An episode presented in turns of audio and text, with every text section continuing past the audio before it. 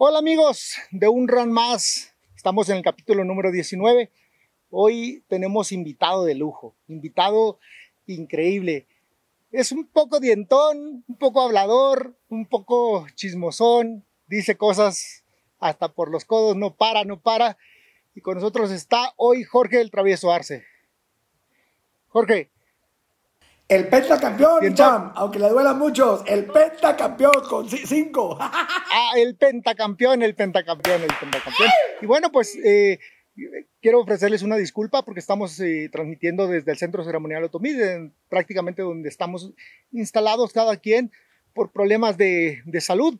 Ya ven que el coronavirus está bien fuerte y la verdad es que hay que cuidarnos. Los invito a que, a que sigan esas recomendaciones de los médicos y del sector salud por parte del gobierno. Pues empecemos a darle.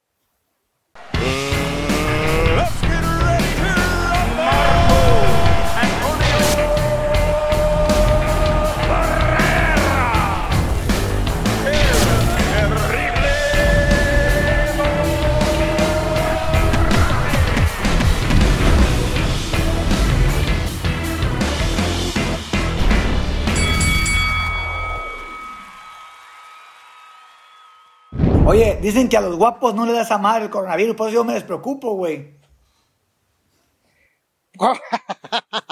a ver, Travieso, vamos a empezar contigo. Yo, ¿hace cuánto nos conocemos, Dientón? Hace, desde el 96, güey, 1996, cuando llegué en jodido a Tijuana, sin dinero y sin nada, mi cham, ánimo, que andaba juntando botes. Andabas juntando botes. Cuéntame ahí, cuéntanos un poquito, cuéntale a la gente, Travieso, cómo, cómo empezamos a conocernos, cómo, ¿Cómo empezó nuestra relación de amistad? Fíjate, fíjate, Cham, yo te voy a decir la neta, yo a ti y a Fernando Beltrán los considero unas personas en mi vida, unos ángeles que Dios puso. Yo creo, bueno, la gente que no sabe, yo soy un hombre religioso, creo mucho en Dios y yo me creo, yo me guío mi, mi vida porque pues Dios, todos nacemos con un plano y yo creo que Dios tenía un plan perfecto para mí, conocer personas maravillosas en mi vida como tú, como Fernando Beltrán, como mucha gente que me ha ayudado, ¿no? Que me ha ayudado a salir adelante. Entonces, lo que les quiero contar es que yo, eh, primero quise cruzar para Estados Unidos ilegalmente, porque me ofrecieron, me mandó llamar el Siete Mares, con un amigo mío que peleaba en Los Ángeles. Me mandó llamar Francisco Espinosa, el dueño del, bueno, de los promotores de Siete Mares. Sí, el Siete Mares. sí, claro, que fue promotor de, de, de, de este, ah, de Antonio Margarito. De Tony Margarito y de muchos campeones más. Entonces me mandó a llamar, pero yo no tenía visa. Y me dijeron, oye, pues vente, tráete el travieso. Allá un amigo mío dijo al Siete Mares, oye, en los mochis hay un morrito que es bien bueno, que va a ser campeón mundial de boxeo. Le dicen el travieso Arce. Y le dice, pues tráetelo, pero pues no tiene visa, bríncalo ahí por el cerco. Antes, en los tiempos de antes, era muy fácil brincarte para Estados Unidos, ahí por Nogales. Entonces, pues tráetelo. Y mis amigos no tenían visa, iban a pelear allá. Y me dijo un, un amigo mío, que en paz descanse, que ya falleció, me dijo, vámonos, güey, para Los Ángeles, allá vas a ser campeón mundial. Entonces le digo, pues no tengo visa, güey. No, si ahí por el cerco nos brincamos, yo te voy así como, te vas conmigo, yo te voy así como, yo cruzo rápido. Órale pues. Y hablé con mi papá y con mi mamá, pues le dije, papá, aquí no hay futuro, yo quiero ser campeón mundial, tengo una promesa a ti, la gente ya sabe que le prometí a mi, papá, a mi padre en terapia intensiva ser campeón mundial si él salvaba su vida. Y mi papá salvó su vida. Y yo le dije, a ver, papá, quiero ser campeón, quiero cumplirte, me tengo que ir. Bueno, hijo, me dice mi mamá, Nunca pruebes drogas, nunca caigas en vicios. Te prometo, mamá, te juro por mi vida que jamás voy a probar una droga. Órale, pues, que te vaya bien, que Dios te bendiga. Agarré mi mochila y nos fuimos a, Nogales, güey. Duré viviendo un mes en Nogales, güey, intentando cruzar la línea. Y la migra nos echaba para afuera, nos echaba, nos echaban, nos agarraban. dormía bajo los puentes. ¿sabes, ¿Sabes por qué te veían los migras, güey? ¿Sabes por qué te veían los migras? Por los dientones. oye, oye, ya, ya, me brillaban los dientes a, a, dos kilómetros, me reí, vaya, allá valió ese güey. No, güey, entonces. Y luego, sigue, sigue, sigue viviendo en Nogales. Fíjate que ahí en Nogales, güey, llovía en febrero, hace mucho frío, llovía. Y yo me estaba muriendo de frío bajo los puentes y yo lloraba, cabrón, lloraba de sentimiento. Y le decía, Dios mío, ¿por qué me abandonas? Y lloraba y lloraba. Después entendí, me, me enfadé ahí en Nogales me fui por Caborca, por el Sázabe. Caminé dos días y dos noches por el desierto del Sázabe. También andaba muriendo de hambre y de sed. Esta, pinche historia está peor que la... dale, dale, síguele, síguele, síguele. Es como la Rosa de Magdalena, la Rosa de Magdalena, o esta pinche historia como la Rosa de Guadalupe. La Rosa de Magdalena. de novela, de novela. por eso andas haciendo eh, películas. Dale, dale, dale. Me, Fui, me fui por Mexicali, güey, tampoco pude cruzar por la rumorosa. Tú sabes que en febrero o marzo hace un chingo de frío rumorosa, güey. Íbamos, como, me acuerdo que éramos como 80 güeyes ahí cursando, caminando. Y el vato, el pollero, decía, una sola voz, lleva una lámpara aquí en la cabeza, güey. Dice el vato, si yo digo corran, corremos. Suelo, suelo. Todo, una sola voz. Simón Sobres, ahí vamos. Pero íbamos caminando, güey, dos, tres de la madrugada. Pinche frío que quemaba, cabrón. Yo dolía los huesos. Entonces me senté en la piedra, güey. Me senté en la piedra y le dije al vato, ¿sabes qué, güey? Le dije, ya no puedo caminar. Ya no puedo caminar. ¿Por qué? Me dice, pues ya no me duelen los huesos, ya no puedo. Chingo de frío. Y me dice, a ver, güey, tienes un minuto para decidir. ¿Te vas o te quedas? No te pongas a esperar, güey. Somos un chingo de cabrones. Vamos cruzando. ¿Te quedas o te vas? Entonces yo dije, pues soy boxeador. Ahorita lo alcanzo corriendo. Váyanse caminando, güey. Dije, ahorita los alcanzo. Nomás con la lámpara. Hazme una seña para que no se me pierdan. ¿Dónde van? Y ahorita, ahorita los alcanzo corriendo. Está bueno, güey, se vamos a ir avanzando. Avancen. Y se fueron, güey. Me cuenta la neta. Travieso, espérate, cuenta la neta. Se me hace que te, tenías ganas de ir al baño. Y te daba vergüenza ahí no, sacar tus miserias delante de la gente. No, hombre, no, mi chavo. Síguele, síguele, síguele. te, te, no te, hey, te voy a picar un ojo de aquí, de aquí güey, abusado. Oye, entonces, güey, se, se, fueron todos, güey, se fueron todos y me dejaron solito. Y empecé, empecé a temblar, güey, ya era un pinche frío que quemaba, güey. No pude, no pude caminar.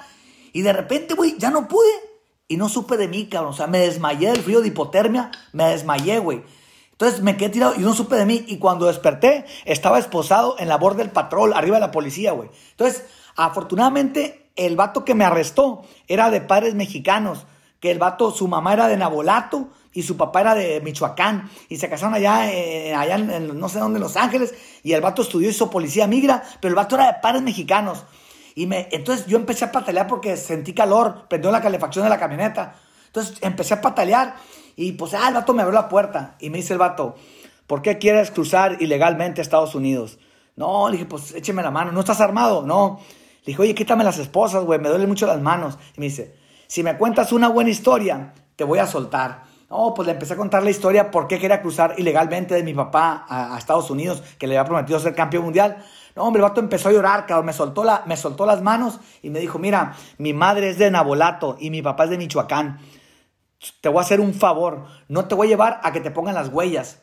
Te para que te tomen fotos, para que no te fichen. Nomás te voy a echar para afuera. Porque te suelto, me voy a suicidar yo. Me dijo, yo hago una promesa a mi bandera de no fallarle nunca a Estados Unidos y a mi familia. Y te suelto, me, estoy fallando a mi país. Te voy a echar para afuera. No, no hay pedo. Le dije, échame para afuera, no hay pedo.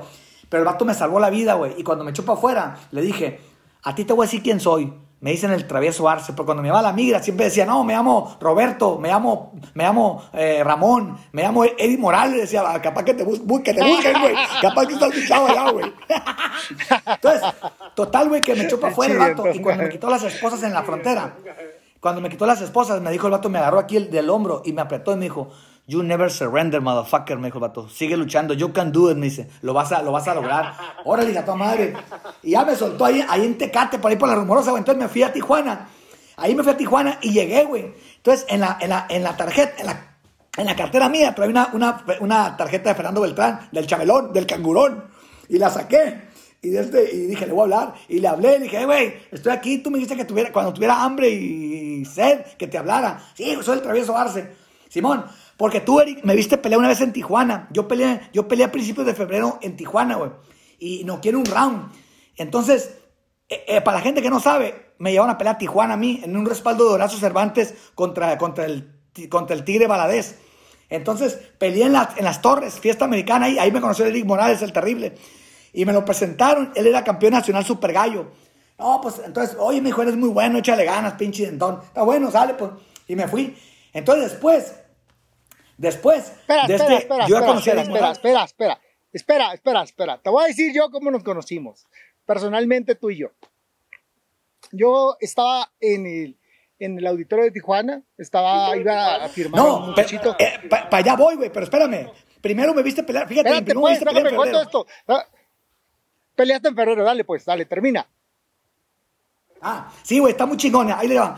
Me consiguió en febrero, me fui, me regresé para Moche, luego me quise cruzar para Estados Unidos. Ya que no pude cruzar, fue cuando llegué a Tijuana. Entonces, entonces llegué a Tijuana sin ni un peso en la bolsa. Y había un letrero ahí de una pelea de Horacio Cervantes contra, contra Poncho Sánchez, creo. No me acuerdo contra quién. Entonces, yo dije, en el auditorio, hablé, le iba a firmar a Nacho Wizard. Hablé al promotor y le dije, oiga, soy el travieso Arce. ¿Dónde está Horacio Cervantes? Ah, está en el hotel Corona Plaza, el hotel que estaba enseguida del toreo que tumbaron, eh, el del toreo de Tijuana. Demo. Entonces, Ahí está el Hotel Corona Plaza. Entonces agarré un taxi y me fui al Corona Plaza con Horacio. Y llegué y le dije, ¿qué onda, güey? Pues, ¿qué onda, ¿qué onda, pinche travieso? Pues quise cruzar para Estados Unidos, güey, no tengo dónde comer. Quédate aquí, mijo. Quédate a dormir conmigo. Mañana va a ser el pesaje. Ahí va a estar Nacho Wizard para que le firmes. Órale, pues, le dije. Íbamos a ir al auditorio, al pesaje de Horacio Cervantes. Me dio de comer y ahí me quedé a dormir con él. Entonces, al día siguiente fuimos al pesaje y ahí estaba Eric Morales. Llegué a la comisión. Entonces ahí estaba, y yo lo vi, pues yo sí lo conocía muy bien. Fui y dije, ¿qué onda, güey? ¿Cómo estás? ¿No te acuerdas de mí? Me dice, ¿quién eres tú? Soy el travieso Arce. Y ya se acordó, ah, sí, el boxeador, Simón, órale. Me dice, ¿qué andas haciendo, güey? El vato se acordó que, que, que había peleado bien. ¿Qué andas haciendo aquí en Tijuana? Le voy a firmar a Nacho Wizard ahorita aquí después del pesaje. Le dije, vamos a ir a firmar a Nacho Wizard. No, me dijo. Tiempo, tiempo, tiempo, tiempo, tiempo, tiempo, tiempo, tie- tiempo, tiempo, tiempo. Espera, ahorita, ahorita sigues contando esa parte. Déjame llegar y tú sigues. Nomás déjame decirte. Lo que pasa es que yo estaba, eh, estaba por firmar un muchacho ahí en, en el pesaje. Un peleador que había peleado conmigo cuando éramos amateur. El Pulga, de ahí de la zona norte también. Y entonces estaba yo parado, pues esperando, pues esp- esperando. Y, y, y recuerdo bien que andabas ahí, pasabas y pasabas y pasabas y pasabas. Y de repente, eh, una, te paraste a saludarme y en eso pasó Nacho y te dijo, ah, mijo, y ahorita hablamos. Y ya. Y luego pasó Mayen y te dijo, ah, mijo, y ahorita hablamos. Y luego pasó otro y así todo el mundo te decía. Y yo dije, qué pinche dientón, güerito, a ver qué, qué, trae, qué trae, qué trae. Y te, te dije, ven, travieso, hey, ven, ven, ven, ¿cómo te llamas, travieso? Ah, y empezamos la plática. Síguele. Simón, empezaron a... Entonces el travieso ahora, sí, soy de los mochis, güey. ¿Eres boxeador? Sí, güey, peleo, machista, está bueno. Y me dice, oye, güey, me dice, y me dice, ¿y por qué estás aquí? Oh, digo, porque le voy a firmar contrato a Nacho Wizard. Ah, ¿no has firmado contrato? No. Y el güey me dice, ¿ya comiste? Y pues no, pues tenía como tres días sin comer, me venía a la frontera. No, güey, digo, no he comido. No, me, me, enseñó un pinche pan y me fui hocico con él. Me dijo, güey, vente, me dijo, ¿ya comiste? No, te invito a comer. Yo dije, no mames, el, el terrible Morales me está invitando a comer. Vamos, pues, le dije, vamos a comer, chingo de hambre. Ahorita te traigo yo, me dijo, ahorita que acabe el pesaje, yo te traigo. Sobre, sobres, nos fuimos. No, pues me pasó como de la carrucha. Ahorita te traigo, ya no te llevo, ya te traigo, me dijo. Pinche terrible me llevó con Fernando Beltrán. Y ya llegamos a la oficina. Va y le dijo, Oye, espérate, espérate, espérate, déjame te cuento algo. déjame te cuento algo. No firmé al peleador que iba a firmar por quedarme contigo, cabrón. Y entonces luego, este, el otro muchacho iba en ascenso y pues lamentablemente no llegó. Me topé contigo, este, la verdad es que me salió más caro que un hijo tanto en el Tec de Monterrey llevarlo, le invito una peda, le invito a lo que quiera, pero a comer, hijo de la chinga, salió carísimo, carísimo. Sigue Oye, contando. Bueno, y ya me llevó con Fernando Beltrán y ya le dijo, oye, Fernando, ¿te acuerdas del morro ese que habíamos hablado? Del travieso Arce. Ah, sí, sí, aquí está el morro, va a firmar con nosotros. Sobre. Entonces firmamos. Pero como Fernando Beltrán también se dio cuenta que estaba muy morrito yo, tenía 16 años y que no, pues hay mucha maldad en Tijuana. Le dijo, oye, güey, ¿qué vamos a hacer? Le dijo, no, le dijo, de este, pues, pues está muy chiquito para poner un departamento. Entonces, este, entonces dijo Eddie, pues yo me lo llevo a mi casa, el cabrón, yo me lo llevo. Y ya le dijo Bernal, neta, ¿te lo llevas? Sí, vamos a la casa. Y ahí vas a dormir conmigo, güey, la chingada. Entonces fue donde se enamoró de mí el cham. Fuimos a su casa y se enamoró. Pinche. Oye, bueno, y pues realmente hicimos una, hicimos socorro. Oye, tú pinche socorro, hicimos una muy buena carrera contigo. La verdad que este, eras muy entregado a, a entrenar. Pero más de lo que yo te pueda contar, platícanos, platícale a la gente eh, cómo fue ascendiendo tu carrera poco a poco y, y qué fue pasando. Sí, ahí voy, güey. Me pesqué una uña y me corté, güey. Espérate, voy, a- voy aquí por una servilleta, güey, rapidito. ya. Espérame. Oye, Dientón, bueno, y, pero platícale a la gente, pinche Dientón, ¿cómo, cómo, cómo fue- fueron tus inicios ahí en Tijuana? ¿Cómo, cómo estabas? Llegaste, llegaste a mi casa y luego te fuiste, te fuiste a la Castilla un rato, ¿no? Sí, sí, güey. Lo que pasa es que, fíjate, fíjense, la gente que no sabe, yo llegué y empecé a. Eric me dio hogar en su casa. Ahí vivía con sus hermanos, con Pelucho, con su mamá, con su papá. Entonces, pero el papá, el papá de Eric era un señor como muy estricto en el gimnasio. Entonces el primer día que llegué, nunca se me olvidó que me dijo, a ver cabrón, me dijo, a mí no me gusta estar manteniendo boxeadores padrotes. Aquí el boxeador pide comida, pide, pide guantes, pide todo y, a veces no, siempre, no llegan. A ver, dicen que tú eres muy bueno. Te voy a poner una prueba, me dice. Yo, yo pues venía de Sinaloa, pues bien picudo. Pues a ver, jefe, lo que usted quiera. Te voy a echar para un cabrón, me dijo. A ver, a ver, dijo, Traigan al Moreno, a, un peleador tuyo, Eric. ¿Cómo se llama el, aquel negrito? Sí, el Moreno. Sí, el, el, Moreno es el papá de Tania este, Enríquez. Eh, ah, ese. Kenny ese. Enríquez. E, ese güey era muy bueno. Y pegaba duro, era un buen ahí, era un buen peleador, pues. Entonces dijo, a ver, traen al moreno, traen al negro este. Dije, y yo, qué chingas, me trajeron un negro, que Gustavo, Gustavo, Gustavo Enríquez y me pusieron a esparar con él el primer día y pues yo recién llegado con guantes y careta, pero venía a comer, venía a querer cruzar ilegalmente para Estados Unidos, traía mucha hambre de triunfo, tenía que demostrar que tenía que ser campeón. Entonces me echaron el moreno y empezó bien duro el vato y revolada, ¡zas, zas, zas! Pinche tirazo que nos dimos. Y el papá, y el papá le dijo, no mames, este güey sí está cabrón, está fuerte el güey. Y, y terminé, dije, ¿qué onda? Me eché tres rounds y dejé para que no la crea. El que sigue en caliente. No, no, no, no, con eso lo hacemos. Y ya el papá de Eric me agarró mucha fe y pues empezamos a entrenar, a entrenar. Y me dijo, a ver, güey, te voy a echar una pelea dura. ¿Eres bueno? Te voy a echar una pelea dura. Te voy a echar un vato de, Mexicali, el pelón Muñoz. Pues écheme al que se, écheme al pinche diablo. Y me echaba el pelón Muñoz. Y, con Eric corríamos todas las mañanas en el CREA, corríamos eh, Eric, el Pelucho, eh, Tony Margarito, el Chapito Vargas, éramos un montón de boxeadores de Tijuana que, que corríamos en el CREA. Y corríamos, me empecé a preparar, llegó la pelea contra el pelón Muñoz, un tirazo, nos dio un empate y fue la pelea del año, fue la, fue la pelea más dramática, me dieron trofeos y todo, porque fue una gran pelea. Y ahí me gané el cariño de empecé a ganarme el cariño de la gente. Fue un peleón, un tirazo, pero tirazazado, nos dimos hasta con la cubeta. El peleón llevaba 15-1. Era un peleador que era de 8 rounds y lo bajan a 6 porque la comisión no me, autorizó, no me autorizó, aceptó a mí pelear a 8 porque yo llevaba puras de 4. Entonces a 6 rounds, un tirazo. Y ya, y ahí empezó mi carrera con Eric ahí con Eric, este, pues empezó. Oye, oye, Dentor, bueno. oye, Dentor, espérate, no te me vayas tan rápido para allá. Oye, platícame un poquito de, de, de, de la raza, de los amigos, de, por qué te fuiste a la Castillo, de, pues, la gente que conociste ahí en Tijuana. Ah, bueno, yo empecé a conocer gente ahí, a mi compadre Chico Reyes, el gimnasio del Eric, ahí iba mucha gente a ver entrenar box. Entonces me miraban y me hice amigo de Chico Reyes, un amigo mío que es compadre ahora, me empezó a ver pelear. Oye, pero espérate, Eric, esta historia, esta, esta está chingona, fíjate bien. Cuando recién llegué, amigos, llegué a Tijuana, a los dos, tres días que ya me estaba viendo en la casa de Eric, estaba entrenando yo, empecé a entrenar.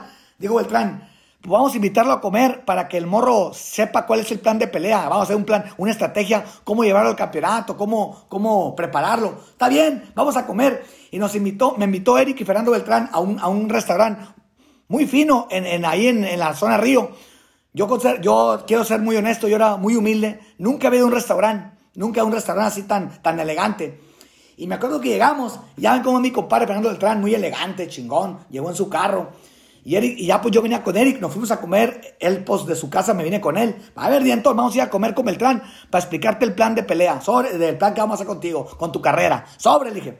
Y nos fuimos ahí, estábamos comiendo, no, hombre, trae como pelón de hospicio, que con esto comida voy a durar para tres, cuatro días sin comer, no hay pedo. Tra, tra, tra, comí machín. Era la primera vez que iba a un restaurante. Miraba cubiertos y no sabía usarlos, pero pues no hay pedo, ahí lo agarraba como sea.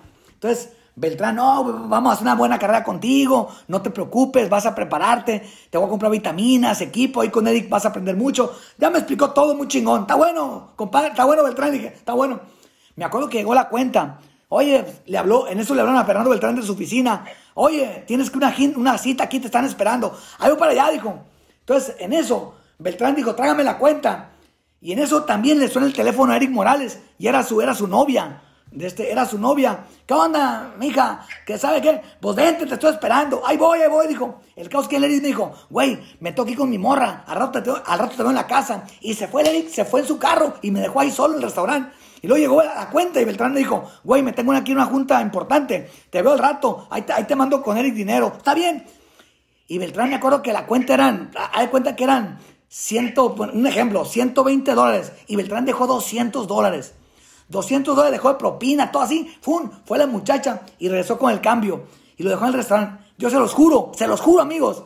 No tenía, no traía un peso en la bolsa, ni para el taxi, ni para el camión, para nada. Estaba solo sin ni un peso. pero que iba con Eric en su carro. Y yo dije, a la madre, ¿ahora cómo me voy? No tengo ni para el camión. Se me fue Eric y se me fue Beltrán. Me dejaron solo en el restaurante.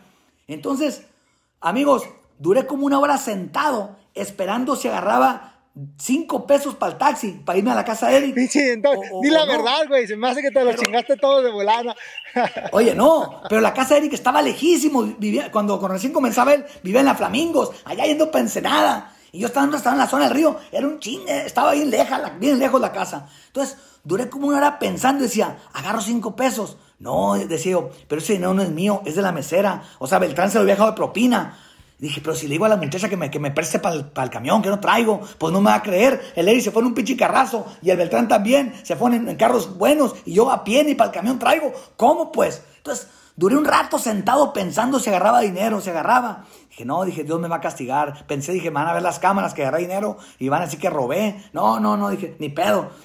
Agarré mi maletita de boxeo, de guantes, me fui caminando Duré como unas 3, 4 horas caminando por todo, por allá pidiendo para Ensenada, a la casa de Eric. Y cuando llegué, el cabrón este estaba muy a gusto echado viendo la tele en su casa, viendo la tele. Eran como 4 horas que han pasado. Y llegó y me dijo, pinche dentón, ¿dónde andabas? Y le dije, en el restaurante comiendo, güey, vengo llegando. No mames, dice, ¿por hasta ahorita? Cabrón, dije, me dejaron a pie, no tenía ni para ni el taxi, te fuiste en tu carro y el verdad el suyo. yo me quedé solo, güey, sin dinero. Vengo a pie del restaurante. No mames, güey. Pinche terrible. Me dejó solo el cabrón ahí. No, no, no, fue una, fue una chingonería esa experiencia. Pinche dientón. Oye, dientón. Eh. Oye, Traveso, platícame mejor ahí. Bueno, ya, ya platicaste esa. Platícame un poquito de la gente ahí, de la Castillo, de la zona ¿Con quién te movías después de que saliste de mi casa?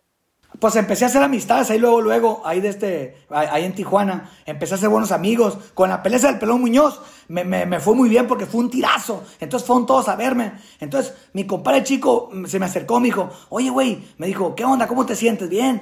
Y le dije, pues la neta, güey, o sea, la neta, de este, dice, ¿dónde vives? Le dije, vive en la, la casa del Eric. ¿Por qué, güey? Pues porque no tengo casa yo aquí, güey, no tengo dónde dormir. Y pues ahí me están dando hogar. Y me dice, ¿y estás a gusto? Pues sí, güey, estoy a gusto yo con Eric y todo, pero la neta, está bien lejos de la casa, tengo que agarrar taxis. Y a veces Beltrán no me daba para el taxi, entonces, pues, ¿cómo le hacía para irme? Pues a pie. O sea, la neta, cada vez me iba con el papá del Eric, pero hasta en la noche. O sea, era complicado moverme, la casa estaba muy lejos. Entonces me dice mi compadre chico, pues yo vivo aquí en la Castillo, vivo cerquita, aquí a como, a, como a cinco minutos del gimnasio. Si gustas, voy a hablar con mi familia a ver qué pedo. Entonces el güey fue y habló con su mamá y le dijo, oye mamá, hay un boxeador ahí que es muy bueno, que es mi amigo, y pues no tiene dónde vivir. Le damos casa aquí, está cerquita del gimnasio, no, no tiene para comer el güey. Pues tráetelo, a ver, tráetelo. Me invitaron a comer a su casa, me conocieron. Sí, tráetelo, es buen muchacho de Sinaloa, les conté mi historia, una lloradera que tenían todos con mi historia. Y ya, pues está bien, tráetelo. Y pues ya me, invitó a vivir mi compadre chico ahí, eh, Cham, me invitó a comer. Ya te dije, hablé con tu papá y con tu mamá y con ustedes. ¿Sabe qué? Oiga, le dije, pues me voy a vivir a otra parte porque me queda más cerca. Y ya me dijo el papá, le dije, está bien, nomás no me falles aquí al gimnasio. Te quedo todos los días a las 4 de la tarde y puntual. Sí, está bien, aquí voy a estar. Y ya empecé a correr, a entrenar y todo. Y ya seguí mi carrera ahí en Tijuana ya me empezaron a, me empecé a ganar gente, luego me empezaron a patrocinar, ya empecé a agarrar patrocinios por la famita que empecé a agarrar, me empezó muy bien, empecé a conocer gente importante y ahí empecé a crecer, a crecer, hasta que gracias a Dios pues, pues ya, ya empecé a destacar un poco más, fui a estelar, me empecé a ir con Erika a Lotomí, a, prepararnos a la montaña y de este, y fíjate Cham, tú no sabes, estamos en la montaña y te fuiste a la pelea con Daniel Zaragoza. Y yo prometí, prometí correr si ganabas el título mundial, prometí correr desde, desde el indio, estaba el indio, hasta la bola blanca. Estaba, estaba larga la tirada, pero yo como pues, quería que ganaras, yo le prometí a Dios que si ganabas la pelea, te coronabas, yo iba a correr, eran como, como 21 kilómetros, como un medio maratón de subida en el Otomí. Y ya cuando se coronó, al siguiente iba a correr y cuando no aguantaba la subida, iba a correr, corre, corre. O sea, qué bueno para que se me quiten los pendejos, porque prometí, chingada. Sí, sí, muy, muy buenas anécdotas. La verdad, pasamos muy bien. Eh, tuvimos una, una bonita amistad, tuvimos mil aventuras. yo recuerdo unas que no se pueden contar, pero eh, yo creo que eh, fue, una, un, buen tiempo, fíjate, extraño esa parte. Hoy que vengo a Lotomí, me la paso bien, pero a veces, ya te voy a decir, ya estoy viejo, casi no salgo del cuarto, me la paso encerrado viendo videos de peleas, viendo cosas para, para el tema de Jaime, para los rivales que, el rival que vamos a enfrentar y ver cómo, cómo vamos a atacar, ya sabes, cosas de trabajo. Pero en aquellos tiempos nos la pasábamos bien, este, nos íbamos al cine los domingos, eh, siempre era muy, muy ameno y más teniendo al dientón. Y, ¿Te acuerdas de Don Pulga, Travieso? Sí, Don Pulga, papá del Tuntún Cárdenas. cuenta, cuenta algo de anécdotas de él. ¿Te, lo, ¿Te acuerdas o no? Ah, sí, güey. Ah, pues, amigos, el papá del Tuntún Cárdenas era un señor taxista ahí de Tlanepantla. Y nos hacía el paro, pues como no tenemos carro, estábamos sí, sí, sí, sí, sí. Eh, eh, el, señor, el señor nos llevaba a correr, entonces, en su taxi. Pero el pinche taxi tenía un pinche hoyo por allá y le, le hace un montón de frío. Y hechos bolitas. Corríamos, se le metía el aire al, carro. hombre, decía, oiga, don, Pulga, entonces aquí, aquí no vamos a enfermar. No, es, para que, para que agarren antivirus. hombre, tenía un hoyo el pinche carro, me iba a correr. El señor era muy simpático, muy simpático. Nos la pasamos a todas, corríamos, preparamos. No, no, no, muy, muy bien, muy bien. Y el Tuntún muchas veces me ayudó a esparrear para, cuando fui a Corea, el Tuntún me ayudó a esparrear para coronarme campeón mundial. Cuando peleé con Córdoba, eh, era, Tuntún Cárdenas era un peleador, un peleador fuerte, me ayudaba mucho. Eric me ponía a sparring ahí. Eh, boxeé con el Pelucho, boxeaba con el Terrible, boxeaba con el, con el, con el Arnulfo Castillo, con todos los sparring que llevaba el Eric, ahí boxeamos. La pasamos muy bien, la verdad. Oye, Cham, y, les cuento... espérame, espérame, espérame. ¿Eh? la, primera vez que vinimos a Lotomí, yo acuerdo que, que Don Pulga nos trajo eh, por la carretera, este, por la Marquesa y bajamos.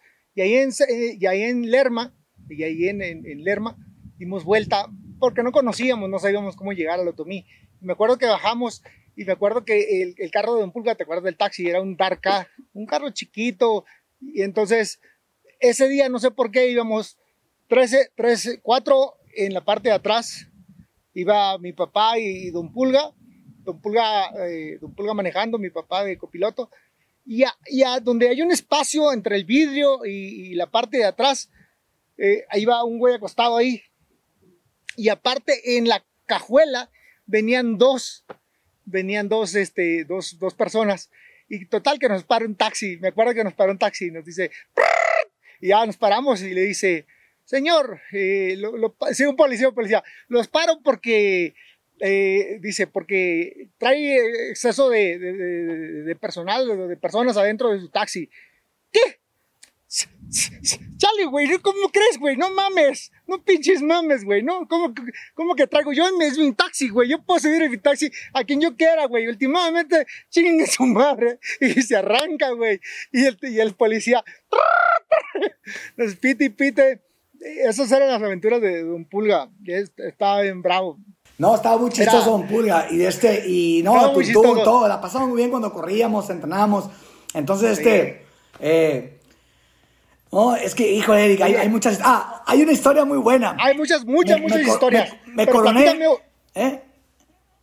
Ah, sí, platica, platica, platica. Me coroné en Corea, en Seúl, ¿no? Después de tantas posiciones, me coroné campeón mundial en Seúl. Entonces, regresé, regresé y Beltrán estaba en una cena con Sulaimán Eric en Las Vegas. Entonces, allá, eh, cuando regresé de Seúl, no, pues hay que traerlo al dientón aquí a Las Vegas con Sulaimán, una, una, una cena donde estaban todos los campeones mundiales. Entonces, como ya se coronó, hay que traerlo. Entonces me habló Beltrán y me dijo, dientón, vente a Las Vegas, güey, de allá de Seúl. No, güey, quiero ver a mi familia. No, no, tú vente, después vemos, aquí. Entonces le dijo a Brito, al licenciado Guillermo Brito, que era su, el que se encargaba de todo, andaba conmigo. Mira, Brito le dijo, dale 5 mil dólares al dientón ah, porque él ocupaba dinero. Y le dijo, ah, perdón, le dijo, mándame 10 mil dólares con el dientón. Y le dijo, y dile, dile, dale 10 mil para mí y dile que se compre un traje. Un traje porque viene a la convención, que compre un smoking chingón, dijo así, para que se venga con, ahí con Sulaimán, que se compre un traje, unos zapatos y se venga. Y aquí, y, lo, y que me, y mándame 10 mil dólares. Está bien, dijo Brito. Entonces, pero Brito confundió. Cuando me dio el dinero, me dijo, oye, dientón, me dijo Beltrán que te diera 10 mil dólares, que te compres un traje y lo que te sobre se lo des a él. Pues no sobró nada. Entonces, entonces fuimos de Las Vegas y ya pues volé de Seúl a Los Ángeles, de Los Ángeles a Las Vegas y mi familia se regresó de Los Ángeles, toda mi familia para Moches, todo mi equipo y se llevaron las maletas y yo me fui solito con un cambio a Las Vegas, mi hijo Beltrán. Yo te compro ropa, mi compadre Beltrán siempre era muy espléndido. Yo aquí te compro, vamos.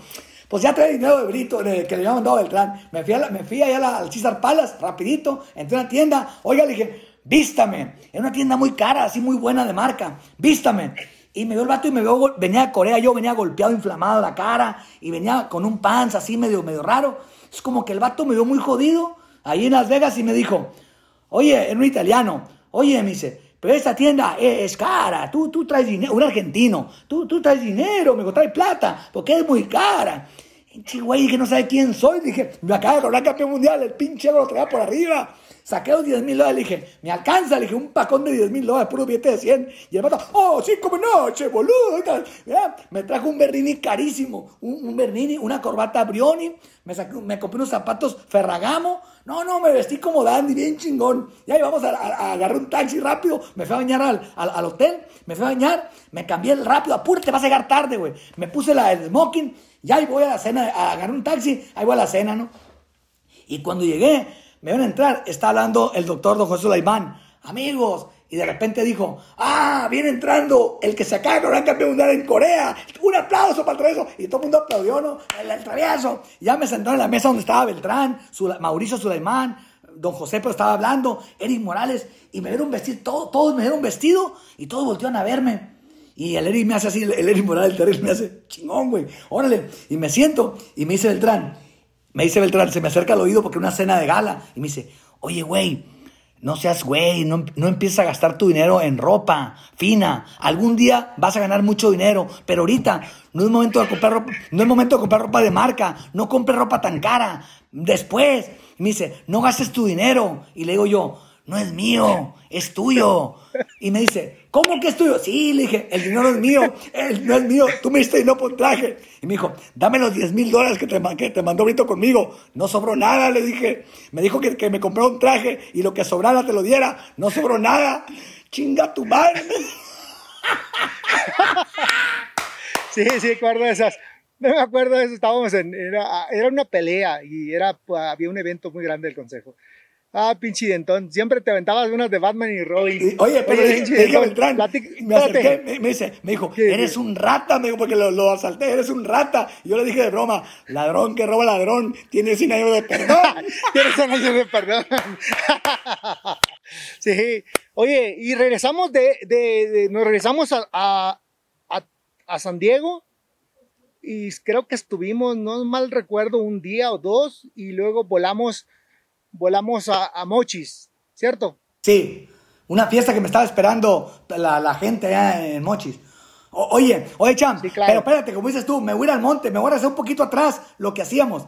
échale, échale, échale, dale, dale, vas. Cuando Eric Morales empezaba a destacar, se coronó campeón, cuando, bueno, todavía no se coronaba campeón mundial, pero ganaba una pelea muy importante, ganaba. Fernando Beltrán le decía a doña Elvia y a su esposa, llévense, al, ah, decía, llévense a Eric de compras, y va, le dan dinero para que se van de compra, para que ropa, para, porque ir para las conferencias, para vestir bien. Llévense a de compras a Indio, California. Ahí, por, ahí de Tijuana cruzamos y manejamos a, los outlets de Indio, California. Entonces, como yo era el, yo era el, yo era el, yo era el, el, el, guachoma, el Eric Morales, o sea, el guachoma, ya quiero decir, guarura, chofer y mayate, yo era el que andaba con él. Entonces, entonces, llévense, entonces, llévense a Eric. Entonces, Beltrán volteaba y me miraba y yo pues yo todavía, no destacaba, yo todavía peleaba cuatro rounds sin dinero, jodido, ahí no me quedaba viendo. Y decía Beltrán, llévense el pinche dentón, llévense el pinche dentón de compras. Y decía Eric, eh güey, hay que vernos al dentón, es una cura este güey platicando, vámonos pues. Y me subían al carro, vi, ahí voy. llegamos a la tienda y me acuerdo que doña Elvia me decía, travieso, tienes que aprender inglés. Sí, doña Elvia, sí, tengo que aprender. Ya me sacaron visa y todo, tienes que aprender inglés, sí. Entonces me dice, a ver, travieso, ¿Cómo se, ¿Sabes cómo se dice? Quiero ir al baño. Y yo, yo ya había aprendido. Entonces, pero doña Albia me enseñaban groserías en el castillo, unos amigos. Y me dijo, a ver, Traveso, ¿sabes cómo se dice quiero ir al baño en inglés? Sí, doña Albia. Y me dice, ¿y cómo se dice? Y dije, I wanna take a shit. no, travieso, es una grosería. Pues no sabía yo. Risa, risa. Íbamos a Indo, California. Ya íbamos de este, y pues nos le compraban ropa a él, pero pura de marca, y me decía, tú no, güey, tú vente para acá, tú, ahí tú no cabes, me decían, tú vete, métete al arroz, y ahí me cuajaba. oh, era un momento grandioso.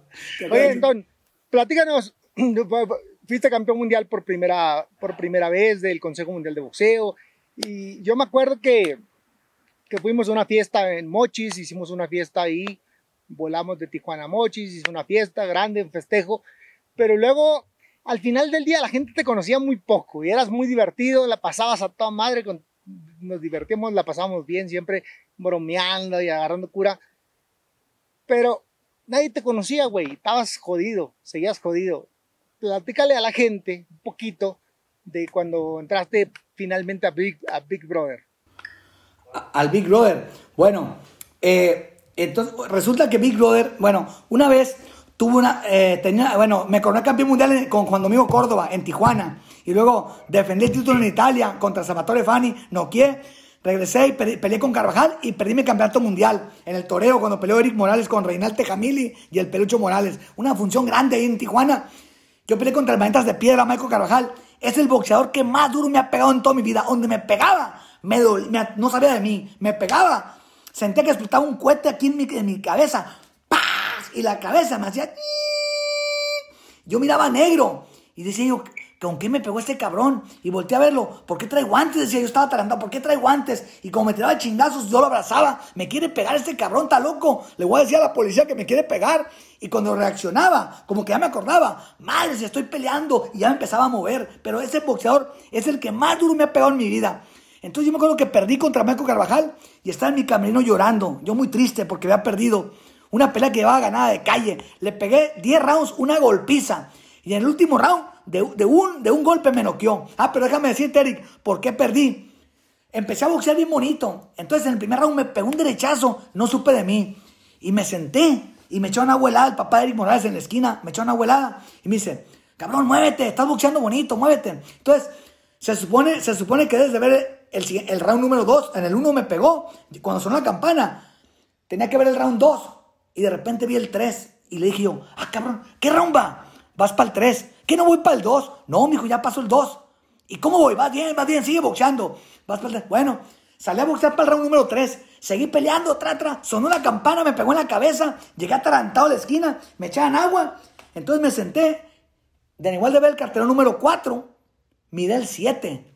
Y le dije, hey, ¿qué round va pues? Vas para el 7, cabrón. ¿Y cómo voy? Entonces, y me dice, no me dijo si iba ganando, iba perdiendo. Me dijo papá Eric, Sube tu mano porque te vuelve a tumbar. En el sexto me tumbó, me pegó un golpe aquí, puse un guante en la lona y me contaron. Entonces dije, ¿cómo voy? Sube tu mano porque te vuelve a tumbar. Entonces yo dije, ¿ya me tumbó? Sí, ya te tumbó, sube tus manos. Entonces eh, seguí boxeando, seguí boxeando. Entonces el 7 me senté en el banquito y en lugar de ver el 8, vi el 11. Ah, cabrón. Oye, le dije, estás, están mal. ¿Qué, ¿Qué, no va el 8? No, vas para el round 11. No me acordaba de la pelea, estaba noqueado completamente. Y le dije, bueno, ¿y cómo voy? Entonces, entonces si me hubiera dicho, vas ganando, dale bola, pues hubiera salido a boxear. Pero me, le dije, ¿cómo voy? Y me dijo, sube tu mano porque te van a tumbar.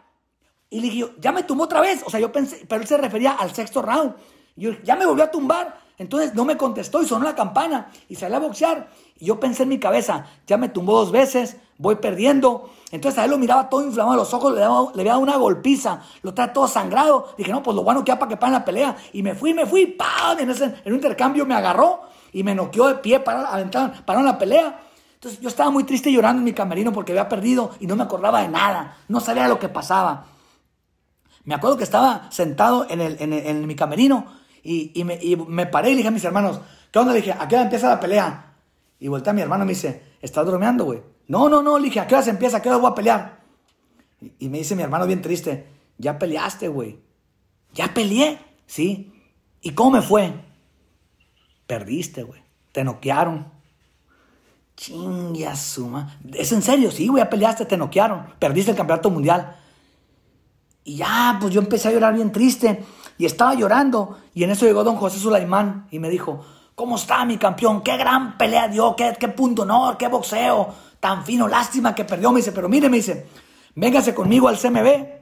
Y yo lo, yo lo, yo, o sea, yo lo voy a hacer campeón del CMB. Quiero que usted va a volver a ser campeón mundial, pero del CMB.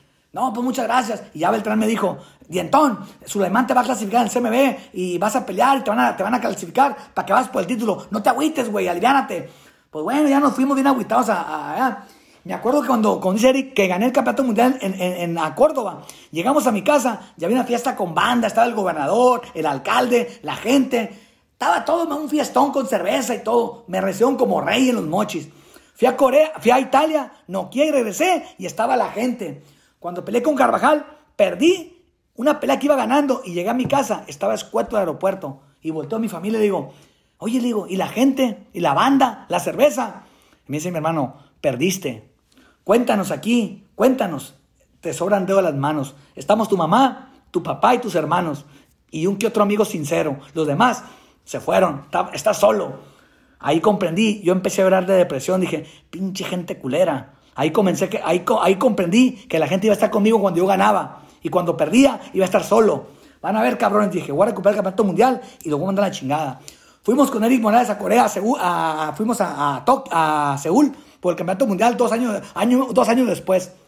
Me corono campeón mundial, regreso. ¿Y qué creen? Ahí estaba toda la gente. ¡Ay, bonito! estaban a ver, cabrones. Y a todos, según los corrí, pero pues no, pues era un gentío con banda y todo. ¿Qué hacen aquí, cabrones? Dije, píquenle que están verdes, no quiero saber, no quiero saber nada de nadie. Y te acuerdas, Eric, que la mochila traemos, como traemos la, bolsa en una mochila y se me dio la limusina, ¿no te acuerdas? Perdí dinero. Sí, sí, sí, sí. No, hombre, pasamos momentos muy agradables. Sí, me acuerdo que la gente, traías el dinero ahí y se te olvidó ¿Eh? un poquito. Se te olvidó el dinero, en, lo traías en la bolsa y lo dejaste ahí en... En la limusina que me llevaron. Y ya... En la limusina. Estamos en la fiesta estamos en la fiesta y estamos festejando. Entonces no me acuerdo para qué se ocupaba dinero. Y me dijo mi hermano, hey, güey, se ocupa mandar por más cerveza dinero. Y volteé y dije, el dinero y la mochila. Y la había en la, en la limusina donde me habían llevado a pasear. Se me olvidó la mochila y traía, la neta, traía una, muy buena cantidad de dinero. Era la mejor bolsa que me han pagado. No voy a decir cuánto no, para no ofender a nadie, pero era una muy buena cantidad. El dinero, le dije, pues en la India, y ya, pues a ver, vayan a la, limusina y hablaron a la oficina. ¡Ey! Se olvidó otra vez darse una mochila con dinero. Ah, no, así aquí está, aquí está. Me la regresaron. Ay, gracias a Dios, que toda hay gente honrada. Se me hace que había perdido la bolsa completa del dinero. Ya, hicimos una fiesta. Festejamos muy bien, muy contento. Empezó mi carrera a despuntar ahí. Empezó mi carrera. Y después, un día, estaba sentado Bob Arum con Fernando Beltrán y, Bob Arum, Fernando Beltrán y Pablo Vázquez en San Diego, una cena para hablar de la carrera de los boxeadores, de Eric Morales, de los peleadores, ¿no? Estaban ahí. Entonces, y pues que querían promover ahí porque yo iba, yo tenía, era el, nuevo campeón mundial y iba muy bien. Entonces, estaban cenando en una cena ahí en San Diego y, y dice Pablo Vázquez, era el gerente general de Sky. ¿Sabes qué? Le dijo, desde que Chávez se retiró del boxeo, no hay ningún boxeador que venda el pago por evento que vendía Chávez. El boxeo se está yendo a la mierda, se está muriendo. Ya no hay boxeadores que vendan tantos pay-per-view como Chávez. Entonces, se quedan, se, quedan pensando. Y dijo Pablo Vázquez, ¿sabes qué me funciona muy bien? El Big Brother dijo, voy a empezar el Big Brother VIP. meto a una casa a puros famosos y la gente se conecta y quiere ver qué hace esa gente. Entonces mi compadre Fernando Beltrán, que es muy inteligente, se le ocurre y le dijo, oye, le dijo, ¿Y por qué no? Entonces, Bob Arum quería meter a. Ah, dijo, metemos a Eric Morales. Entonces, pero dice Beltrán, pues es que es muy serio él, no, no, y luego, pues aparte, él, gana muy bien, él no ocupa dinero, o sea, él gana, él gana mucho dinero peleando. El Eric ya era estelar en Las Vegas, en HBO, y iba empezando. Yo todavía no ganaba nada. Entonces le dice, le dice, Bob Arum quería meter a Eric Morales, y le dice Beltrán, no, ah, no, es muy serio. Y le dice Beltrán, yo tengo un boxeador que es campeón mundial, que puedo meterlo, y es muy chistoso, muy carismático. ¿Cómo se llama? Dice Pablo Vázquez. El travieso Arce, tú lo conoces, y ya había convivido con él y miraban cómo era. Es cierto, ese cabrón es muy chistoso, hay que meterlo. Entonces, pero primero quería meter a Eric, pero Eric pues dijeron que no porque él ganaba mucho, que él no ocupaba tanto, o sea, no ocupaba perder tiempo. Entonces, bueno, y me metieron a mí, a, Big Brother, vamos a meter al travieso. Y ahí me dijeron, ve con Pedro Torres al Santa Fe.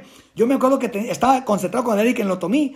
Y me habló Fernando Beltrán y me dijo, oye, habló una caseta. Tenemos una caseta telefónica porque en el Otomí no había nada, no había teléfono. Entonces nos dejaban mensaje en una caseta telefónica ahí del pueblo de Temuaya. Entonces un día bajamos y tenía un mensaje ahí de, Fernando Beltrán. Travieso, te habló Fernando Beltrán que te comuniques urgentemente a su casa. Y yo peleaba en un mes ya en Las Vegas. Chingazo, entonces, chingazo, dije, eh, eh, peleaba en el respaldo de Eric Morales. Entonces, chingas, una, una emergencia, ¿qué pasó? Y hablé a su casa. ¿Qué pasó, Era un sábado de la noche. Dientón me dijo, eh, eh, tienes que ir a Santa Fe el lunes, te voy a meter a Big Brother, güey. No, estás bien loco. Ah, me dijo, me dijo Beltrán, te tengo dos noticias, una buena y una mala. ¿Cuál quieres primero? Puta, pues la mala. La mala es que tu pelea se canceló, se va a caer tu pelea, se va a cancelar. Puta, chingado, ya, ya estaba listo, güey. Y me dice, y la buena es que te voy a meter a Big Brother, te vas a hacer bien famoso. Yo no sabía qué era. No, estás bien loco, ¿cómo voy a entrar esa madre?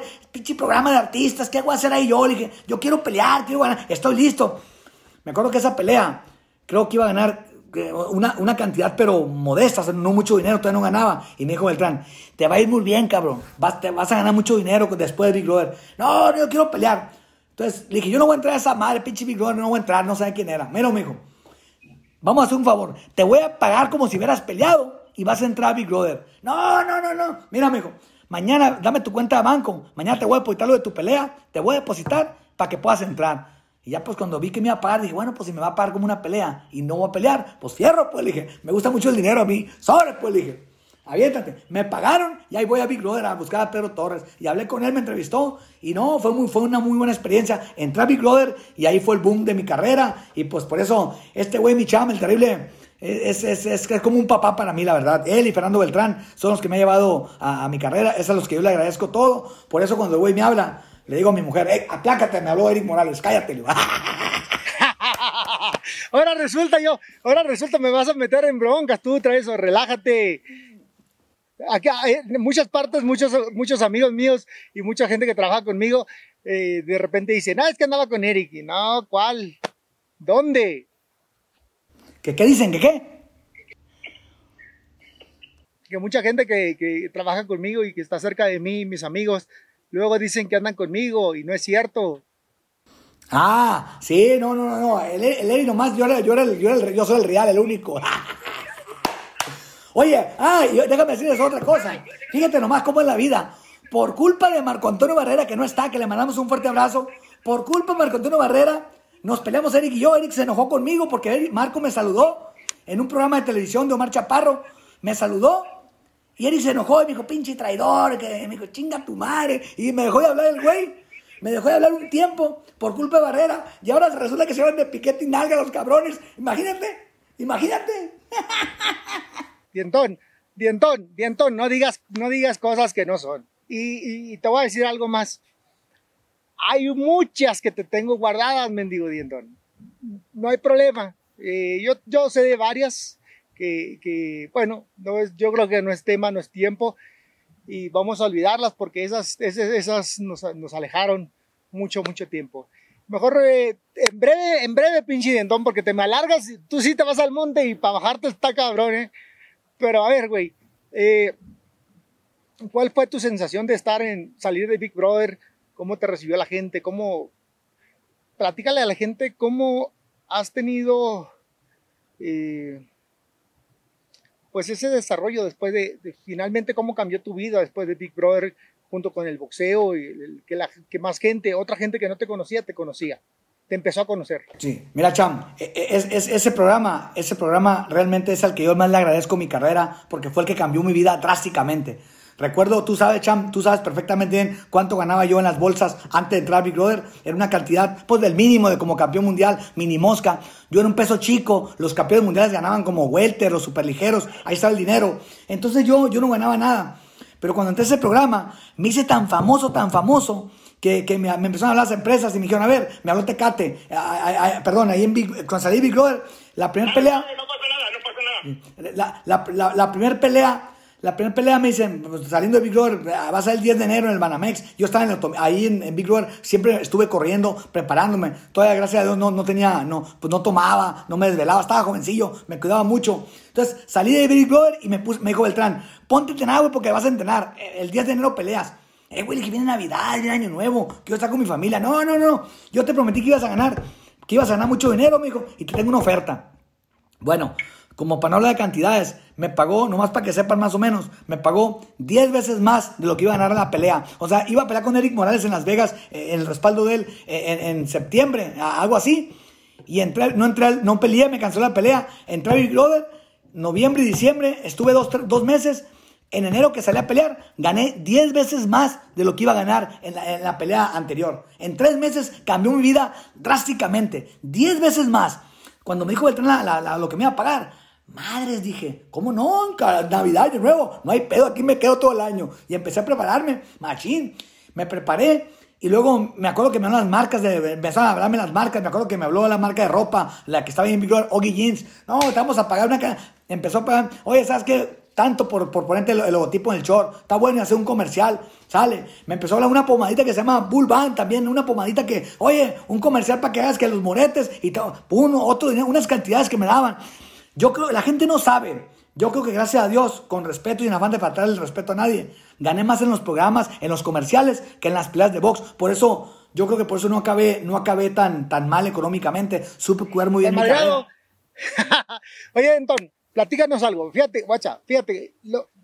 y, casi, casi como entrevista, porque estas no son entrevistas, pero pues, luego la gente no, no, no, no, no has tenido la oportunidad, porque ya ves que luego la televisión no hay el tiempo, no hay forma, no hay no hay cosas así, espacios tan abiertos para que nosotros podamos decir lo que queremos. Pero, ¿sabes qué, güey? La gente, toda esta gente es de boxeo y, lógicamente te escucha, te entiende, pero ¿sabes qué les gustaría saber? Un poquito de, las derrotas, güey. De las derrotas, ¿cómo, cómo nos anteponemos ante eso? Eh, ¿Por qué agarramos ciertas peleas que, están, que no nos convienen? o que a lo mejor creen que no nos convienen y que nosotros los boxeadores somos los únicos que creemos que realmente vamos a ganar, que estamos como locos por tomar ciertas, ciertos riesgos. Por ejemplo, Nonito Donaire. E-, esa pelea, Cham, tú sabes que realmente cuando yo si, si, me lo hubiera echado Nonito Donaire dos años antes, a lo mejor hubiera dado una mejor pelea o quién sabe y le hubiera ganado. Yo creo que no. Pues lógicamente los promotores no son tontos, Cham. también, yo creo que también con respeto, la pelea, la tercera tuya contra Manny Pacquiao, ya no debería haber pasado. Digo, son cosas, ¿entiendes? Entonces, lo agarra, tampoco la pelea contra Johnny González, la última de mi carrera, ya no debería haber sido, ya estaba más grande yo, él era un peso más grande. Con Onito Donaire, siento que me agarraron de bajada, ya sabían que yo ya venía de bajada, pero me ofrecieron la cantidad que nunca iba a ganar en mi carrera. Mi sueño era ganar siempre una, una, una cantidad de seis ceros. Entonces, boxeando con peleadores normales, pues nunca los ganaba. Y cuando me hablaron para la pelea con Donaire, me dijo Beltrán, compadre, la pelea está dura, pero, pero pues te van a pagar lo que tú quieres. Te conseguí la, la cantidad que tú quieres. ¿Cómo la ves? ¿Te animas? Y yo dije, pues, ¿quién soy yo? A mí no se me ve la cajuela con nadie. Nunca se me ha abierto la cajuela. Fierro, le dije. Y mi esposa, y Beltrán habló con mi mujer le dijo, oye, es una pelea muy dura la verdad, le dijo, yo no quiero que la agarren, le dijo, la verdad, Beltrán le dijo a mi mujer, de acuerdo a mi experiencia, yo creo que esa pelea no la debemos de tomar, pero él es el peleador, él es el que decide y él le conseguí la bolsa que él soñaba. Entonces, quiero que tú, comadre, le dijo a, mi esposa, quiero que tú hablen con él, tomen la decisión. No, hombre, le dije a Karim, a mi esposa, que voy a dejar el dinero ese, le dije, eh, le dije, me vende un clavado sobre Dale, vámonos. Me empecé a preparar con mucha fe, con, mucha, con mucho entusiasmo, como siempre lo hacía yo, querer tratando de una pelea digna, pero no, el tiempo me había alcanzado, él era muy rápido para mí, eh, no vi el golpe, me noqueó y pues bueno, y, de depresión me deprimí un año con esa pelea porque perdí y yo estaba muy, muy lastimado, o sea, muy mal, y me deprimí un año sin hacer nada, pero después empecé a subir de peso y, fui con el doctor porque me empecé a sentir mal, que no agarraba aire, estaba, estaba totalmente deprimido y fui con un psicólogo. Y ya empezamos a platicar, a platicar, y me sacó la sopa, fuimos con el cardiólogo y me revisó y me dijo, oye, estás subiendo mucho de peso, ocupa, ocupas entrenar, volver a, tu actividad física. Y el psicólogo me dijo, traes una depresión espantosa, me dijo, ¿qué te gusta? ¿Qué te apasiona?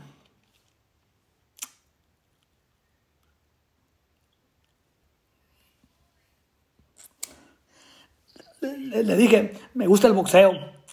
Y me, y me dice, ya no puedes. No lo sé, dije. Ya me retiré. Y me dice el, doctor, el psicólogo, me dice, pues vete a entrenar por, por, hobby de pelea para que saques el estrés. Vete a entrenar, empieza a entrenar una vez más, empieza a moverte, a correr.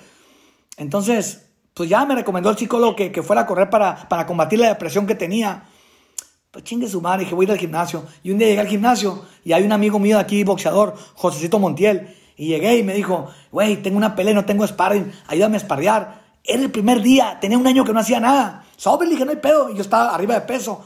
Simón, dije, no hay pedo. Me, nos pusimos los guantes y empecé a boxear un año sin hacer nada y me empecé a quitar, a moverme. Cuando acabé de boxear, me dijo mi, mi, amigo, eh, güey, ¿por qué te retiraste? Todavía pegas duro, estás fuerte, te mueves, ¿por qué te retiraste?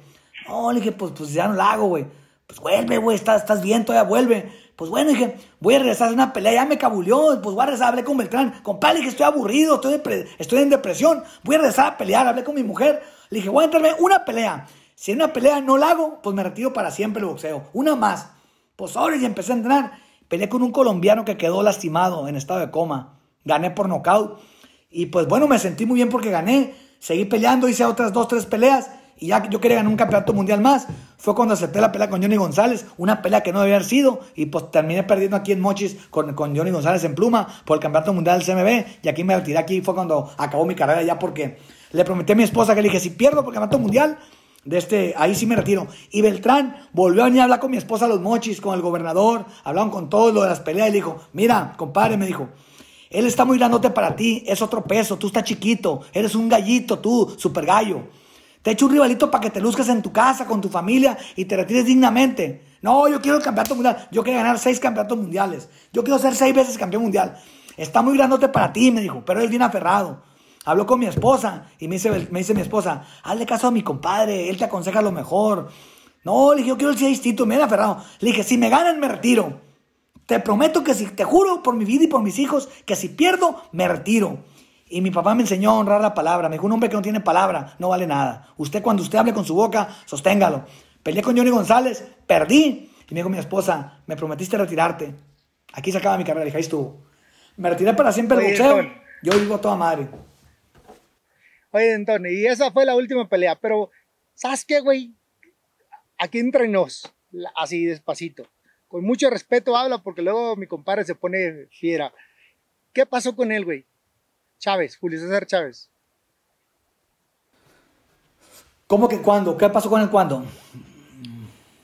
Pues está molesto contigo, está enojado, se hablan, lo ve, lo saludas. Eh, mira, Cham, te voy a decir lo que pasó realmente.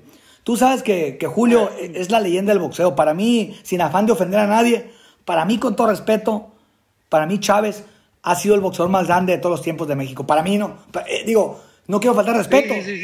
cada quien tiene su opinión. Y, yo sé que tú, tú eres muy bueno, Barrera fue muy bueno, Márquez son muy buenos. O sea, hay boxeadores excelentes mexicanos, campeones mundiales. Pero para mí, para mí, Jorge Arce, hablo por mí, con respeto a todos los demás. Para mí, Chávez. No le des vuelta la, no le des vuelta la, la pregunta, güey. Dime qué pasó. Déjame decirte. Chávez para mí ha sido el mejor de todos los tiempos y yo siempre me he conducido con él con respeto, con la leyenda del boxeo mexicano, el más grande. Y yo miraba que el vato siempre, siempre me ha pendejeado. Está bien, pinche dentón pendejo, eres muy malo. De carrilla, ¿no? Porque nos llevamos pesadito. Pinche dentón. Y yo pinche viejito picudo. Y sobres. Hicimos las exhibiciones convivimos mucho, yo lo quiero mucho, yo lo quiero, lo adoro a Julio, es un gran campeón y todo perfecto, y vamos, perfecto, perfecto, todo muy bien. Y pinche Entón, malo, cabrón, siempre bromeamos, y yo también. Pero ahora últimamente, hace poco, yo estaba de repente un día acostado en la mañana y me, y me empezó a llegar un montón de videos, me empezó a llegar un montón de mensajes por WhatsApp donde Chávez hacía una declaración en una conferencia que él había dado, no sé dónde, él dio una conferencia y a él le preguntaron, oye, le dijeron, ahora es más fácil ser campeón mundial ahora que en los otros tiempos. Y él dijo, en los tiempos de antes, no, dijo, ahora sí cualquier pendejo es campeón. Entonces el vato se empezó a dirigir de broma, no empezó a bromear, dijo, ahora cualquier pendejo es campeón mundial. Ahí está el pendejo del Horas que tiene cinco títulos. Entonces, todo el mundo me empezó a mandar el video y se empezó a reír de mí. Entonces, como todo, con todo respeto, Cham, todos tenemos corazoncito. Yo también tengo mi hija. Mi hija me habló y me dijo, oye, papá, oye, papá, me dijo, por, ¿qué, no, te quiere mucho el señor Julio Chávez? ¿Qué no dices que te quiere mucho y es muy amigo tuyo? Sí, yo lo quiero mucho, hija. ¿Por qué se expresa así de ti? Me dijo. O sea, todos mis amigos se han burlado de mí, que, que tu papá dijo que era un pendejo. Total de que mi hija me empezó a decir, oye, papá, pues no es, o sea, no sé por qué se expresa así de ti, si tú lo quieres mucho. Me dio tanto sentimiento, Cham. Eric, tú me entiendes. Me dio tanto sentimiento que me fui a correr al Parque Sinaloa a correr, a, a relajarme. Me fui a relajar y grabé una contestación yo, grabé mi teléfono que le iba a contestar. Y yo tengo, yo tengo aquí una, psicóloga. Entonces, entonces le puse una cita urgente. Psicóloga, quiero hablar con usted. Tengo un problema. Sí, mi vente. Y llegué y le dije a la psicóloga, mire señora, le dije, mire psicóloga, le dije, Chávez y yo llevamos una buena relación, le dije, llevamos una buena amistad, yo lo quiero mucho. De este, pero vea lo que dijo de mí, le enseñé el video, vea cómo se expresó de mí. Y me dice ya, ay caray, qué fuerte. Y le dije, esto le quiero contestar. No lo he publicado, pero esto pienso contestarle yo. Y le enseñé el video que donde yo le contestaba. Y la psicóloga me dijo, pues Jorge, tú eres persona, eres humano, tú tienes tu derecho, tienes que defenderte. Eh, o sea, a nadie le gusta que lo agredan. Él te está agrediendo, dice, él te está haciendo pendejo y públicamente la gente se ríe de ti. Si tú crees que es correcto, pues contéstale, mijo, contéstale. Y yo le dije, yo lo admiro, lo respeto mucho, yo lo quiero mucho. Sí, mijo, pero también todo hay un límite y tienes que poner un límite. Pues bueno, pues le contesto, pues contéstale. Pues le voy a contestar. Y sale, contesté. Se hizo un relajo y pues ya, este, se hizo un relajo y pues ya sabes, ya como que parece que él, él se molestó mucho conmigo, la familia, y pues digo, así quedó, pues ni modo, yo también tengo corazoncito, también tengo familia, yo lo sigo queriendo, lo sigo respetando y lo sigo admirando. Y para mí, él sigue siendo el más grande de todos los tiempos. Y si está viendo este video, le mando un fuerte abrazo, le mando mucho, un fuerte abrazo, que Dios lo bendiga. Y si cree, yo soy un hombre, yo soy un hombre que sé reconocer, Eric, los errores.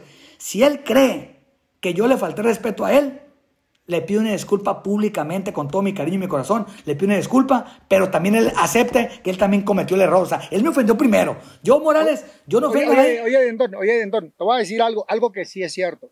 Yo tuve la oportunidad de, de platicar con él un poquito, que nos encontramos en el, en el aeropuerto uh, de aquí de la Ciudad de México.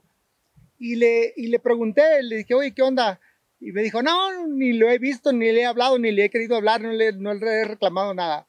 Y yo sí le hice ver un poquito, y te lo digo, y digo, va a ver este video, le hice ver un poquito que pues la familia, que lo que prácticamente lo que estás platicando, se lo conté, le dije, oye, pues es que agarra la onda, yo sé que es carrilla, y la carrilla en, entre adultos pues, está curada, pero a veces llega a, a oídos de, de, los hijos y no está fácil, ¿no? No está fácil ese tipo de, de conductas que luego tenemos, que pues pareciera que no, pero pega y me dijo, oh, pues y ya se quedó como reflexionando, no dijo nada, mmm, seguimos bromeando, la pasamos bien ahí un ratito, agarramos cura, pero todo fue eso, y, y yo, yo, creo que él sabe que, que a lo mejor eh, no fue la mejor manera de, de conducirte, aunque se justificó mi compadre diciendo que ese video, ese muy en particular, era cuando estaban promocionando la... No es cierto, no es cierto, ¿entiendes? Está bien, o sea, él dice, él se justifica siempre, está bien, lo acepto, pero pues te digo, ya, Cham, yo siempre he sido, yo siempre he sido, yo siempre he sido un hombre, digo, a mí, no sé, es... Bien, mande. Ch Dile a la gente quién te va a madrear ahora. Mande. Pues tú, que me quieres madrear, pinche gordito. Ponte a entrenar, porque a mí no, oye, a mí no me agarras cansado, mucho menos con sueño. Para toda la gente que sepa, vamos a hacer una exhibición, Eric Morales y yo, en Zacatecas. Próximamente damos fecha, pinche gordito, le voy a sacar los tamales de la... oye, Cham, mira, Cham, Cham terrible. con queso para las enchiladas, pinche dientón, mira. Oye, Cham, mira, eh, déjame decirte algo. Es tu compadre Dime. Julio y yo, y tú sabes que tenemos amigos en común que, que, que queremos mucho, que, los, que lo conocemos. Yo, yo sabes que yo siempre Ajá. estoy dispuesto. Yo busco la manera de que si él quiere, o sea, lógicamente yo, yo no estoy molesto con él, yo lo sigo admirando, respetando y lo sigo queriendo. Y reconozco que tal vez también yo también me excedí, se me fue de más, porque me encabroné, porque soy humano y cometo errores y también me caliento, claro, ¿no? También, claro. Ok. Pero si no, él... yo creo que, yo creo que, yo creo que, yo creo que al margen de lo que me dices y de lo que él dice, yo creo que fue un pequeño lleguecito para cada quien para que los dos entiendan que hay que respetarse un poquito más a la hora de declarar en contra. Y hablando de eso, güey, quiero que nos digas a todos cómo ves el boxeo mexicano, según tú ahora. Pues mira, Cham, el boxeo mexicano eh, ha cambiado mucho, güey. Tú sabes que en los tiempos de antes, Cham, a ti te tocó la época dura, a mí también. Yo todavía me tocó hacer el pesaje el mismo día que peleamos. Nos pesaban a las 11 de la mañana y peleamos a las 9 de la noche. O sea, el mismo día no te alcanzabas a recuperar. Eh, antes también no había las negociaciones del peso. Cham, si yo te digo también honestamente, quiero ser muy sincero contigo, tú sabes lo que te quiero, lo que te admiro. Si hubiera habido en los tiempos de, en los tiempos de nosotros las negociaciones del peso, tú hubieras sido campeón mundial eh, eh, en super gallo, pluma, super pluma, ligero y hasta welter. Yo creo que tú hubieras sido campeón mundial, güey, también, porque tenías mucha Espérate, capacidad. perro, yo sí fui campeón, yo sí fui campeón de verdad de super gallo, pluma, super pluma. Ligero me asaltaron en, en, en Chicago, pero bueno, pues ni modo, así fue. Y super, super, super, super ligero. Fui cuatro veces campeón mundial. eh, tú eres el pentacampeón del mundo con algunas cuestiones, pero no, no, no, no, eso no es para ahorita. Este, síguenos diciendo, güey. Pero, yo, yo, creo, yo creo, yo creo, güey, que el boxeo ahora últimamente pues se ha modificado, pero todo, todo ha cambiado, güey. También las redes sociales. Yo también antes, pues no había redes sociales, güey. Ahora los niños míos, papá me dicen, oye, papá, ponme música aquí en el carro. No, hijo, es que no sé cómo hacerle. No traigo esa canción. No, hijo, tu teléfono la conectas, la hagan por YouTube y la ponen ahí en el teléfono por Bluetooth. La conectan. Ah, cabrón, ¿cómo lo hiciste? Cosas que yo no sé. Los niños me ayudan. Creo que la tecnología ha avanzado. Oye, bien fuerte la tecnología, sin lugar a dudas. Oye, Denton, este, platícanos, platícale a la raza, güey, algo, algo ya casi para cerrar, algo, algo que te haya pasado extraordinario, algo que te haya pasado triste y algo que, que le quieras decir a la gente. Bueno, a ver. Pero cortos, güey, no te vayas tan largo. A ver, échale. algo, algo triste, güey, algo triste. Pues ya te conté lo, triste. que tú eres bueno para eso, a ver. Oye. Haznos llorar, güey. Dale, dale. A ver, pues algo triste, güey. Algo triste es cuando, cuando crucé por la frontera, la verdad, en Tijuana te lo conté. Fue una tragedia para mí. Yo estaba, me desmayé del frío en, la, en la rumorosa. No tenía dónde comer. Dormía bajo los, en Nogales dormía bajo los puentes. ¿Sabes, güey? Cuando empieza a llover y que estoy en mi casa, o cuando estoy en un lugar y empieza a llover, me pongo bien triste, güey. Bien, la lluvia me recuerda, me trae pánico, güey. Me siento que me voy a morir de frío y estoy en mi casa y empieza a llover, cierro las cortinas, no me gusta ver llover porque está cabrón, pero bueno, me, me acuesto. La, lluvia me genera depresión, güey, por los tiempos que quise cruzar para Nogales, por Caborca, todo lo que tuve que pasar, el frío en Tijuana, todas esas cosas en la rumorosa, como que me traen recuerdos muy tristes del frío, y cuando siento frío y no tengo chamarra, o que empieza a llover, me siento como desprotegido, y, me da mucho sentimiento. Eso es, eso es la parte triste, yo creo, de mí, que, que me, me trauma, la lluvia. ¿Y la más alegre que has tenido, güey?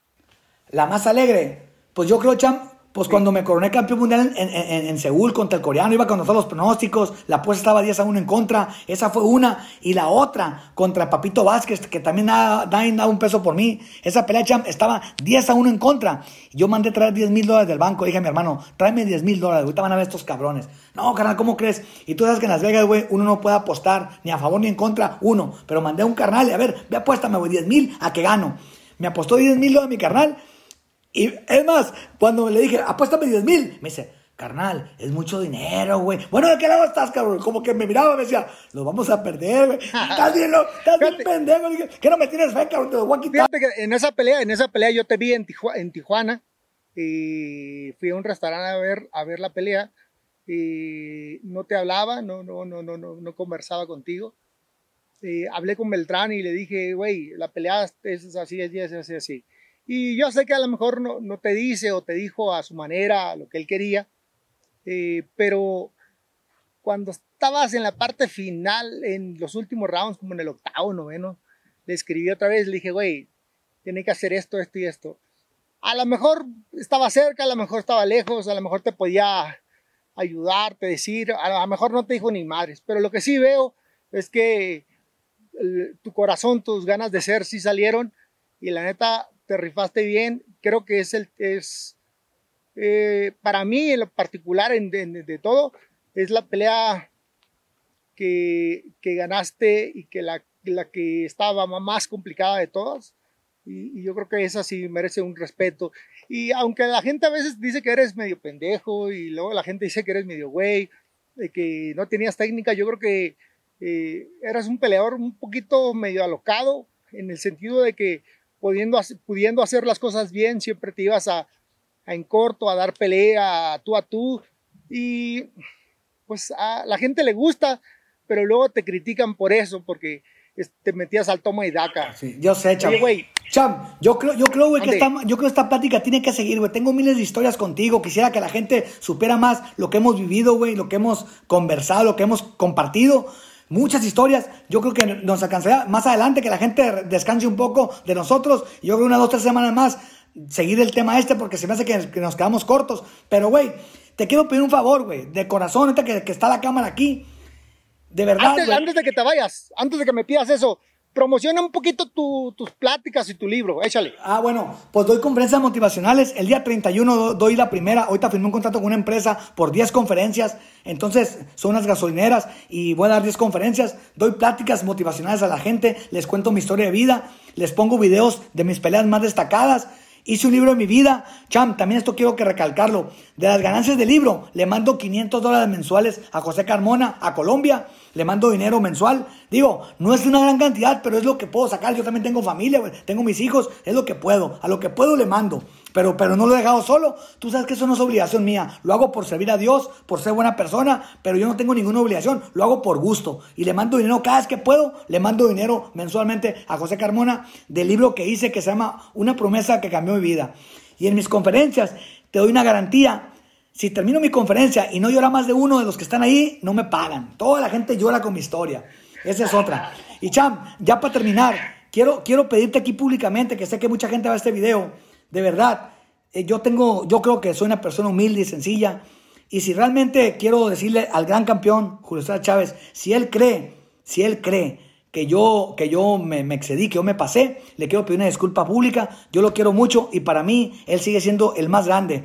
Y si tú, como amigo del compadre, puedes intervenir, dile que lo invito a comer, pero él y yo solos, que no vaya nadie de gente, porque la gente a veces cizaña, mete cizaña, hay broncas, y ya ves cómo es, sabes que se exalta. Entonces, si él quiere comer conmigo, yo lo invito a comer a donde él quiera. Yo solito, él y yo, platicamos, le pido una disculpa públicamente, le doy un abrazo, un beso, y ahí está, si él quiere. Y si no acepta, pues. pues Oye, no, me, no, me, quieren llevar a mí de, de, de, de, de referee o de esos de, la escuela de cuando era de a ver, el que escupa primero y algo así, no, no, no. yo lo quiero mucho al gran campeón. Si tú puedes hacer, hacer eso, güey, pedirle el favor, si quiere. Y si no, pues no quiere, pues ni pedo, pero, pero es lo que le quiero pedir al gran campeón. Yo creo, que, yo creo, que, fue, yo creo que fue un tema eh, momentáneo de cada uno que se exaltaron y que se aventaron pleito. y eh, yo creo que los dos merecen respeto al margen de cualquier situación y yo no creo que que mi compadre guarde rencor, no es rencoroso. yo tampoco, oye, yo tampoco soy este, rencoroso. Yo lo quiero mucho, lo sigo admirando, lo sigo respetando y no, no he bajado ni un, ni un mínimo respeto hacia él. Yo siempre lo he respetado y lo quiero. Eh, para mí él sigue siendo el más grande. Y dile también, y dile también de su parte que se caliente y quiere sacarse la espina y quiere la quinta. Aquí estoy también, que traen los cueros. bueno, ya, ya por último, enano, tú pinche dentón, platícale a la gente pues una vez más ¿Quién te va, quién te va a golpear? Eh, tú, güey, me quieres pegar, pero no, la vas a hacer, güey. de promoción, güey. Oye, ponte a entrenar, cabrón, que te voy a poner una red, te voy a sacar al aire, estás bien gordito, güey. Yo ya voy a empezar a entrenar también, ya, ya estoy, más o menos, pero mi cham, ya sabes que soy, ya sabes que yo voy puro para adelante, se me chingó la reversa y no tengo reversa. Mira, Antón, mira, Antón, mira, mira, escucha, escucha, escucha, escucha, escucha. No, pegas bien duro, güey. Tú pegas bien machín. No te va a pasar. Estás bien gordo. No, te no vas a recargar los kilos.